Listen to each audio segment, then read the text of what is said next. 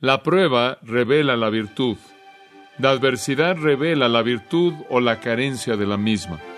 Encontramos entonces la revelación más pura de la virtud de Jesucristo en el momento de su prueba más grande.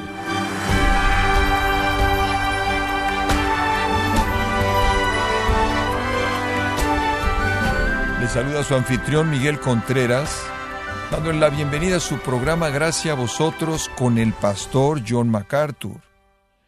En la cruz del Calvario, Jesús mostró su deidad y su humanidad, concluyendo su obra redentora al espiar los pecados de aquellos por los que vino a morir.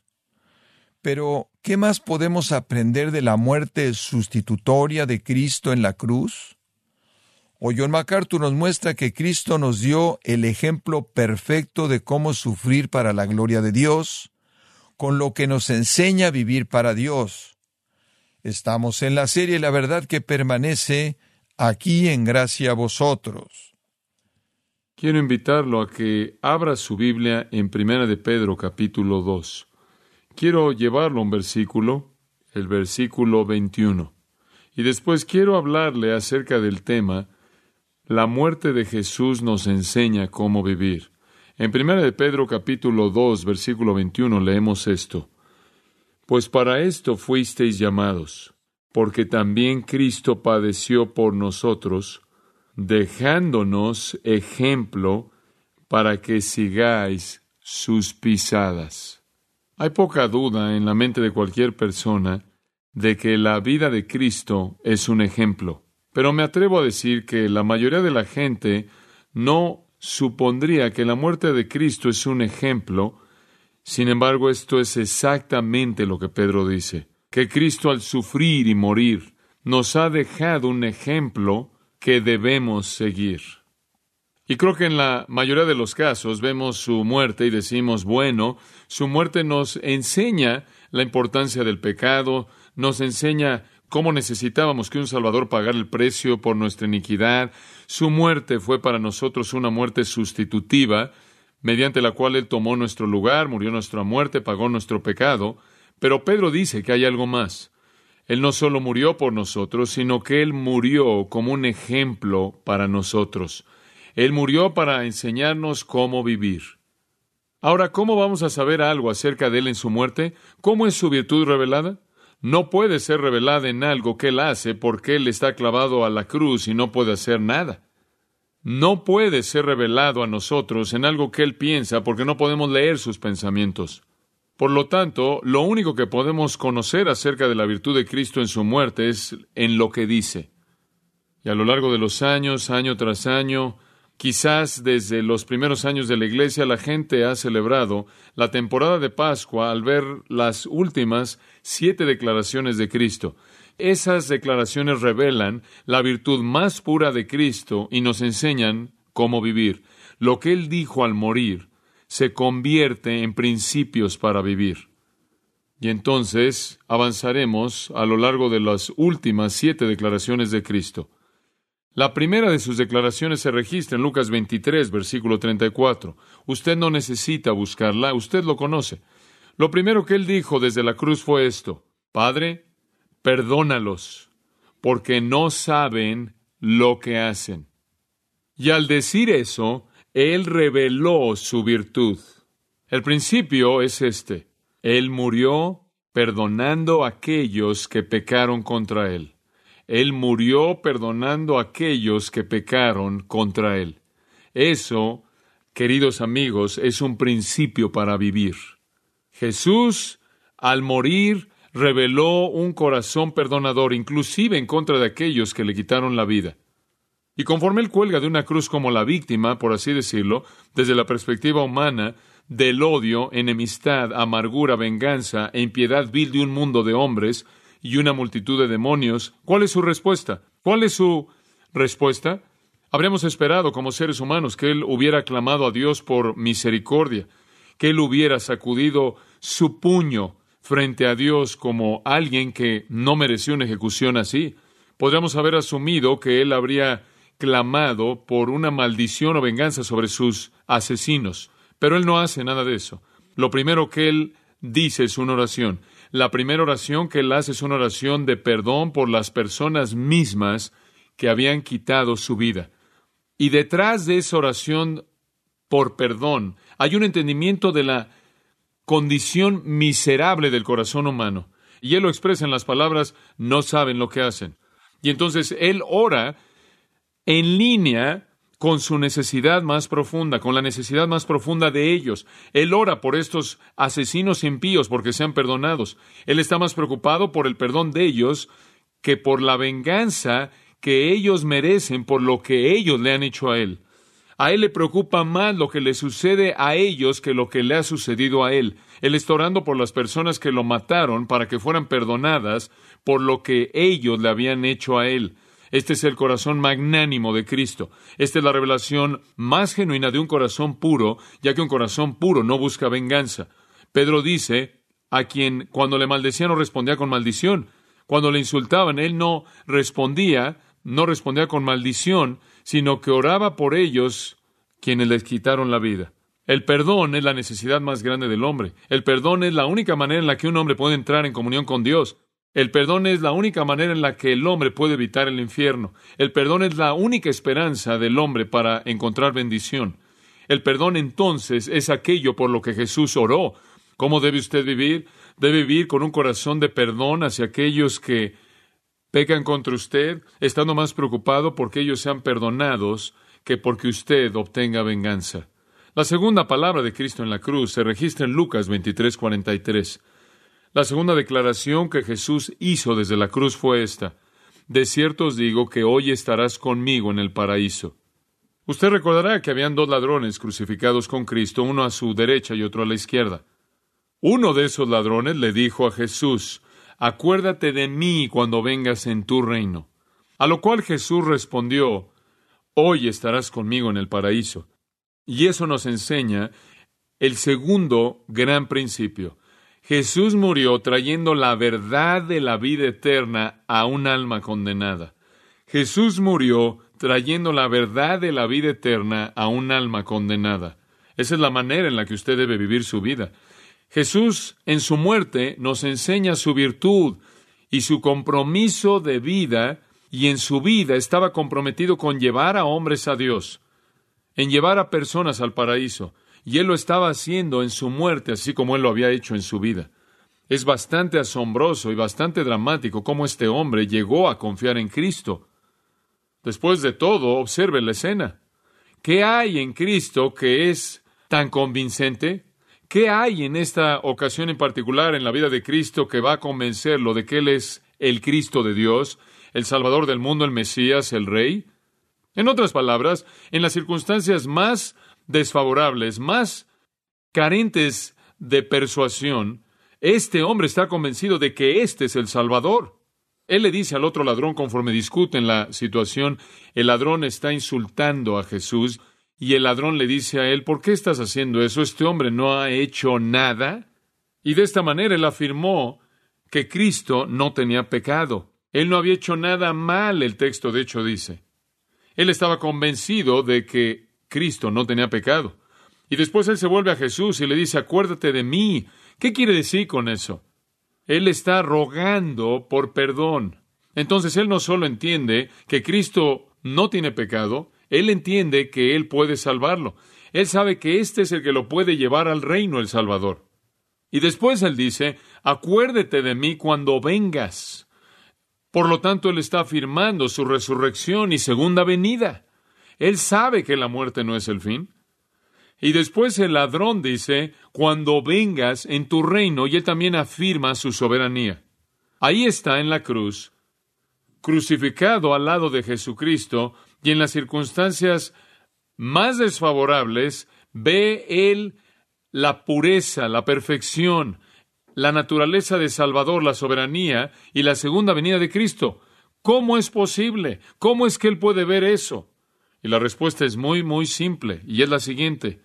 No es obra del hombre, la salvación es una obra de Dios, es una obra de Dios. Y lo que usted ve ahí es la obra salvadora soberana de Dios.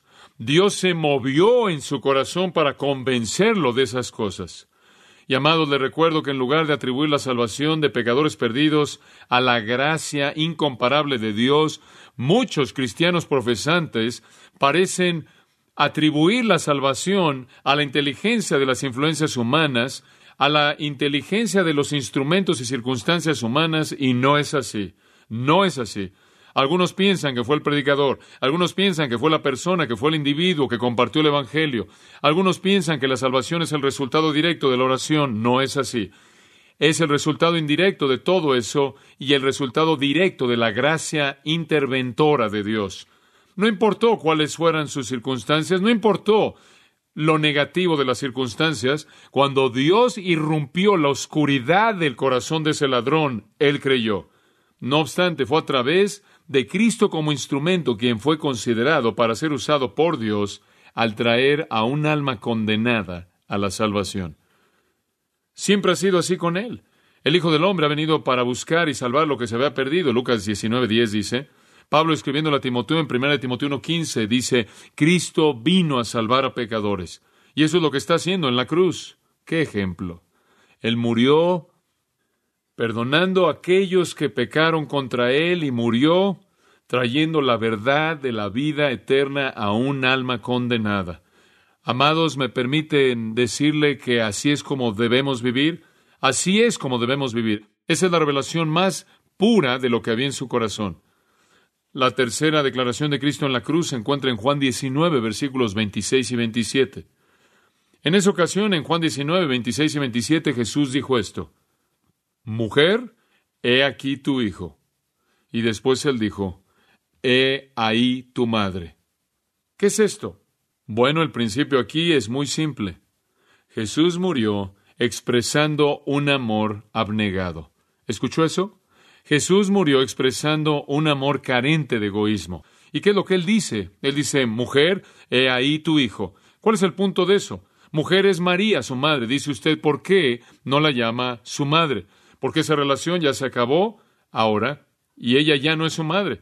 Una vez que él comenzó su ministerio, él la identificó como mujer en Juan 2, en las bodas de Canaán.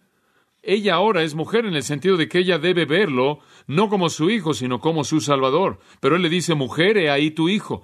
Él no está llamando la atención a sí mismo, porque él entonces se vuelve a Juan y dice, Juan, he ahí tu madre. ¿Qué está haciendo ahí él? Él está entregando su madre al cuidado de Juan. Él está diciendo, María, Juan, de ahora en adelante es tu hijo. Juan, María, de ahora en adelante, tú debes cuidar de ella. Él encomienda a su madre al cuidado de Juan y él está muriendo con su madre en su corazón. Y de esa pequeña multitud su madre era la más necesitada de todas. Es muy probable que José ya había muerto para ese entonces. Él desaparece al principio de la escena de la historia del Evangelio y sin duda alguna está muerto, de lo contrario no habría tenido que hacer un compromiso así. Entonces Jesús no le encomendó a José, él tampoco le encomendó a sus hermanos. Y él tenía algunos hermanos y hermanas, pero en Juan capítulo 7, versículo 5, dice que ellos no creían en él y él no iba a encomendar el cuidado de esta madre creyente en manos de sus medios hermanos y medias hermanas incrédulas. Entonces, motivado por compasión, él encomienda a María Juan y Juan a cuidar a María. ¿Y qué nos enseña esto? Esto es amor abnegado. Aquí emanando del corazón de uno que está ocupado con el peso de los pecados del mundo, aquí emanando del corazón de uno que está experimentando la agonía más intensa imaginable bajo la ira del Dios Todopoderoso, experimentando un dolor interno mucho mayor que el dolor externo, en medio de todo este llevar del pecado, su empatía es dirigida hacia alguien más. Verdaderamente esta es la pureza de su virtud que sale a la superficie. Así es como debemos vivir.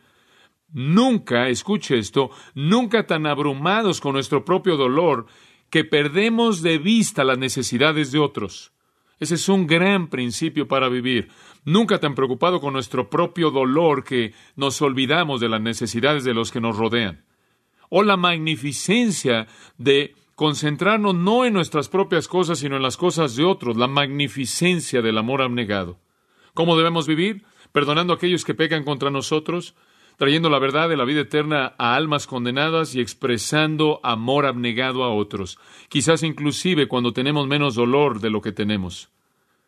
La cuarta palabra de la cruz es registrada en Mateo 27:46 y quizás esta tiene el mayor patos de todas. Jesús dijo, Dios mío, Dios mío, ¿por qué me has desamparado?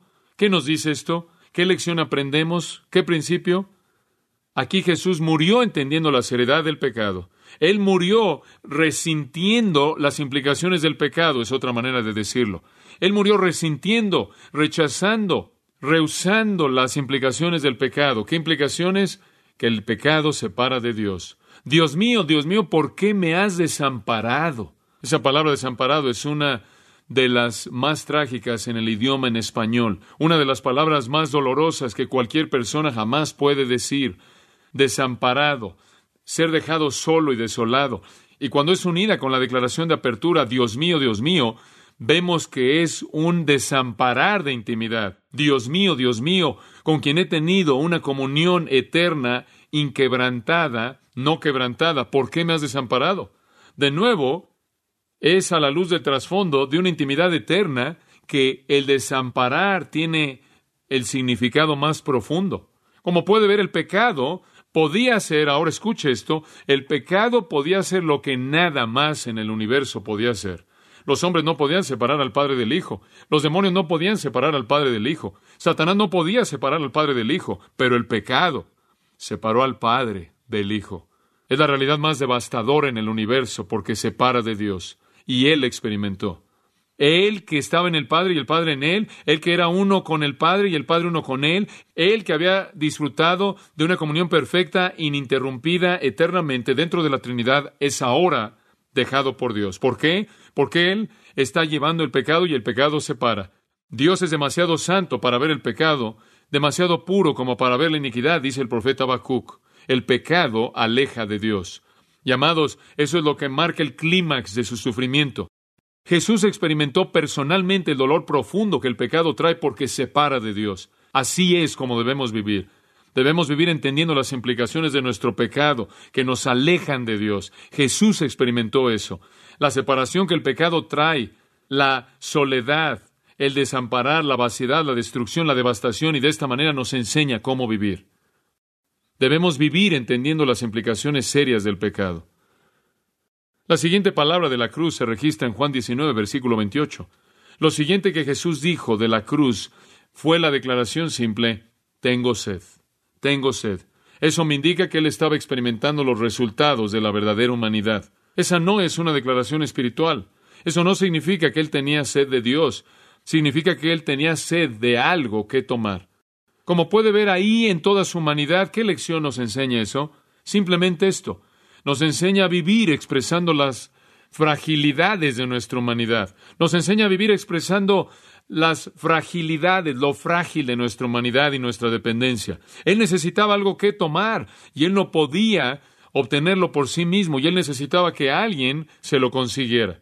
Él no era alguien que no conocía la necesidad humana, esa es la razón por la que Él es un sumo sacerdote tan compasivo y fiel. Él era totalmente hombre, Él tuvo sed. El Nuevo Testamento dice que hubieron ocasiones en las que Él estuvo cansado, hubieron ocasiones en las que Él tuvo hambre, hubieron ocasiones en las que Él tenía sueño, hubieron ocasiones en las que Él estaba contento, hubieron ocasiones en las que Él tuvo tristeza, estuvo triste. Hubieron ocasiones en las que él estaba gimiendo, él sintió toda la emoción de la vida humana. Y cuando él tuvo hambre, él necesitaba alimento, y cuando él tenía sueño, él necesitaba un lugar donde acostarse. Y cuando él tuvo sed, necesitaba algo que tomar y dependió de alguien más que se lo diera. Algunas veces fue María y Marta, algunas veces fue su madre, y aquí él simplemente clama, tengo sed. Y entonces al clamar, Él nos muestra que debemos vivir de la misma manera, debemos vivir dispuestos a mostrar nuestra debilidad humana y depender de alguien más para que supla lo que necesitamos. Debemos aprender a vivir de manera dependiente. Debemos aprender a vivir compartiendo necesidades con otros. ¿Cómo debemos vivir? Debemos vivir como Él murió. Debemos vivir perdonando a aquellos que pegan contra nosotros, aun si eso quita nuestra vida. Debemos estar más preocupados por su perdón y su relación con Dios que por nuestra venganza. Debemos vivir haciendo lo que podamos para estar disponibles a Dios, para que Él nos pueda usar para traer la verdad a un alma condenada. Debemos vivir amando de manera abnegada a otros que tienen menos dolor que nosotros y olvidando nuestro propio dolor en compasión por el suyo. Debemos vivir entendiendo las implicaciones serias del pecado y de esta manera evitando su poder tremendo de separarnos de Dios y de esta manera de la bendición. Y debemos vivir dispuestos a reconocer nuestra debilidad humana y siendo dependientes de aquellos que pueden satisfacer nuestras necesidades. La sexta declaración de Cristo y la penúltima que se registra en el Evangelio de Juan capítulo 19 versículo 30, consumado es. Conforme se acercó al final de su vida, él pronunció algo triunfal, tetelestai, consumado es. ¿Qué principio ve usted aquí? Él murió completando la obra que Dios le dio que hiciera. Él murió terminando la obra que Dios le asignó. ¿Podría darle aquí un principio de lo que estoy diciendo? Una cosa es llegar al final de su vida y otra cosa es terminarla. Una cosa es que su vida se acabe y otra cosa es que usted acabe su tarea. No puedo evitar el pensar en el maratón de Los Ángeles. Todo mundo comenzó y todo mundo se detuvo, pero no todo mundo terminó. Para la mayoría de la gente en el mundo la vida termina y la vida se acaba, pero la obra o el trabajo no se ha acabado. Cuando Jesús dijo consumado es, Él terminó la obra redentora. Él había venido al mundo, Él había llevado los pecados del hombre, Él había provisto la muerte sacrificial, Él había llevado a cabo la obra de expiación, Él había acabado. Él vino, dijo, para quitar el pecado mediante el sacrificio de sí mismo y lo hizo. Él llevó nuestros pecados en su propio cuerpo. Él condenó el pecado en la carne. Él derrotó a Satanás con un golpe mortal en la cabeza. Él terminó de manera perfecta lo que Dios le dio que hiciera, y esa es la manera en la que debemos vivir. Debemos estar más preocupados con el trabajo que Dios nos ha llamado a hacer que con el dolor que el trabajo nos trae. Él soportó el dolor porque él podía ver el fin.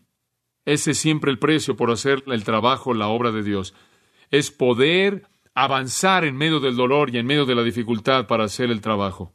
Pablo aprendió de Jesús y al final de su vida podía decir, he acabado mi carrera. No fue fácil. He peleado una pelea para terminar, pero terminé. Así es como usted debe vivir su vida. No solo viva sino hasta que se acabe. No solo viva hasta que termine, viva para terminar el trabajo que Dios le ha asignado hacer. Cristo en su muerte nos da un último principio para vivir. Las últimas palabras de Jesús se registran en Lucas 23, 46. Esta es la última declaración que dijo en la cruz. Padre, en tus manos encomiendo mi espíritu. En tus manos encomiendo mi espíritu. ¿Qué principio hay aquí? Escuche con atención. Jesús murió encomendándose a sí mismo al cuidado prometido de Dios. Y así es como usted debe vivir, echando toda su ansiedad sobre aquel que cuida de usted. Usted debe vivir colocando su vida y su muerte y su destino bajo el cuidado prometido de Dios.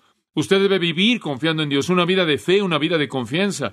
Dios había prometido resucitarlo de los muertos allá atrás en el Salmo 16. Dios había confirmado esa promesa a él con tanta frecuencia que Jesús dijo que Él sufrió y moriría y resucitaría otra vez. Y Él se encomienda a sí mismo al cuidado prometido de Dios en su muerte. Esa es la única manera en la que puede vivir, la única manera en la que debe vivir es encomendar su vida a Dios. Escuche, debemos vivir una vida que se encomienda de manera total a Dios. Romanos 12 dice que debemos presentarnos a Dios como un sacrificio vivo, nuestra vida y confiar en Él en los resultados. Jesús, dice Pedro en 1 Pedro 2.23, continuó encomendándose a sí mismo al que juzga justamente. Él simplemente continuó entregándose a Dios, diciendo, Dios, me entrego a mí mismo, no importa lo grande que sea el dolor, no importa cuánta sea la hostilidad, no importa qué tan difícil sea la tarea, me encomiendo a ti, tú vas a hacer lo que está bien, tú vas a juzgar justamente, tú lo vas a cumplir, tú vas a cuidar de mí, tú has prometido. Yo voy a la tumba, yo voy a la muerte, voy a enfrentar los dientes del infierno, voy a enfrentar al que tiene las llaves ahora, esto es Satanás, y se las voy a quitar de su mano, voy a enfrentar la muerte. La Biblia dice que inclusive él descendió al foso donde los demonios están atados después de que él murió. Y voy a enfrentarlo todo porque sé que tú no me vas a fallar. Tú me vas a sacar de la tumba, tú me vas a levantar a la gloria. Esa es la manera en la que debemos vivir, con confianza plena en Dios. Y entonces el Señor Jesucristo vivió una vida perfecta y murió una muerte perfecta. En su vida Él nos dio un ejemplo de cómo vivir y en su muerte Él nos da probablemente el ejemplo más grande de cómo vivir. Y parece como si en las palabras que Él dijo Él resumió todos los elementos más grandes de la vida. Y Él dijo, así es como deben vivir. Deben vivir perdonando a aquellos que pecan contra ustedes. Debe vivir usted entregándole la verdad a aquellas almas condenadas, quienes sin ella están perdidas. Debe vivir amando abnegadamente y siendo compasivo con aquellos cuyo dolor puede ser menor que el de usted y asegurándose de que sus necesidades sean satisfechas. Debe vivir entendiendo las implicaciones serias del pecado y su poder separador. Debe vivir sin temer el admitir su debilidad y permitir que otros satisfagan su necesidad para que usted pueda edificar la fortaleza de la comunión. Y debe vivir no hasta que su vida termine, sino debe vivir para terminar el trabajo que Dios le dé y debe vivir y morir confiando su vida, encomendando o confiando su vida y su muerte y su alma y su eternidad en las manos de un Dios que ha prometido cuidar de usted. Así es como debemos vivir.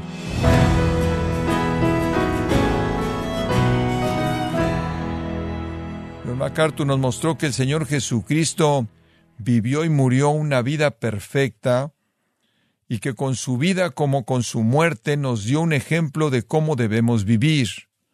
Nos encontramos en la serie La verdad que permanece aquí en gracia a vosotros. Y estimado oyente, quiero recordarle que tenemos a su disposición el libro El dilema del divorcio, escrito por John MacArthur, donde trata este delicado tema desde un punto de vista bíblico. Es un libro que necesita leer todo cristiano sin importar su estado civil y puede adquirirlo en gracia.org o en su librería cristiana más cercana. Y también quiero traer a su atención que puede descargar todos los sermones de esta serie, La verdad que permanece, así como todos aquellos que he escuchado en días, semanas o meses anteriores, animándole a leer artículos relevantes en nuestro blog, ambos, los sermones y el blog, en gracia.org. Si tiene alguna pregunta o desea conocer más de nuestro ministerio, como son todos los libros del pastor John MacArthur en español, o los sermones en CD, que también usted puede adquirir, Escríbanos y por favor mencione la estación de radio por medio de la cual usted nos escucha en gracia a vosotros. Es importante conocer no solo el país y ciudad de donde usted nos escucha, sino también la radio. Para quienes contactan nuestro ministerio por primera vez, pueden solicitar una copia del mensaje de promoción sin costo alguno, un mensaje por oyente únicamente. Si usted vive en los Estados Unidos o Puerto Rico, escríbanos a Gracia Vosotros, P.O. Box 4000, Panorama City, California 91412. O puede escribirnos a través del siguiente correo electrónico radio arroba gracia.org. Bueno, en nombre de John MacArthur y el personal de este organismo, queremos darle las gracias por su tiempo y sintonía y queremos pedirle que no deje de orar por este ministerio, como también por la estación de radio por la cual usted nos escucha de lunes a viernes. Este es su amigo Miguel Contreras, invitándole a sintonizar nuestra próxima edición para que juntos continuemos desatando la verdad de Dios un versículo a la vez no se lo pierda, aquí en Gracia Vosotros.